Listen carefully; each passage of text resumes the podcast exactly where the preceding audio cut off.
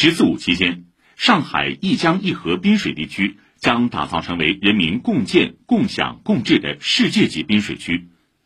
市政府昨天举行新闻发布会，介绍最新公布的上海市一江一河发展“十四五”规划。黄浦江沿岸将打造成为彰显上海城市核心竞争力的黄金水岸和具有国际影响力的世界级城市会客厅。苏州河沿岸成为宜居、宜业、宜游、宜乐的现代生活示范水岸。请听报道。在现有贯通开放的基础上，以高品质滨水公共空间为目标，“十四五”期间，黄浦江两岸实现新增滨水贯通岸线约二十公里，新建滨水大型绿地及公共空间约四百公顷。苏州河沿线实现中心城区四十二公里岸线全面贯通开放，新建滨水绿地及公共空间约八十公顷。市政府副秘书长王威仁介绍，推动一江一河沿线约三十三万平方米历史建筑及工业余城的保护和更新利用；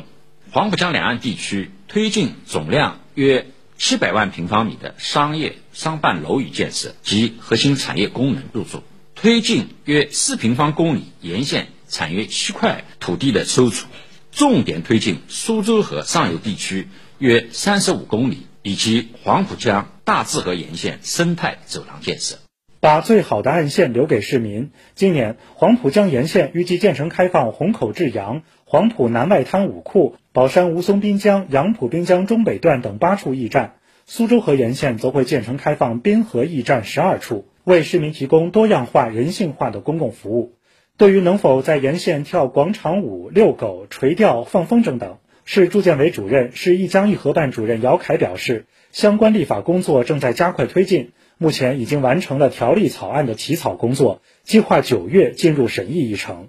对影响公共空间社会秩序的行为活动实施疏堵结合，通过设定限制性或者禁止性行为来规范。比如说，遛狗、垂钓、放风筝、吸烟等有争议的，但社会公众反映有客观需求的行为，我们通过划分特定区域、特定时段的管理措施，引导有序开展。对于影响或破坏公共安全、市容环境等行为，如损坏重要设施、车辆驶入慢行通道、捕捞和放生等行为活动，将被设定为禁止性行为。十四五期间，一江一河地区将会打造精细化建设与治理的示范区，构建智慧管理平台。市住建委副主任、市一江一河办常务副主任朱建豪说，还会增设公共空间人工智能互动设施，增加科技感和市民的体验感。尤其要推动一江一河滨水公共空间实现高速的通信网络，包括 WiFi 和 5G，能够做到无网区全覆盖，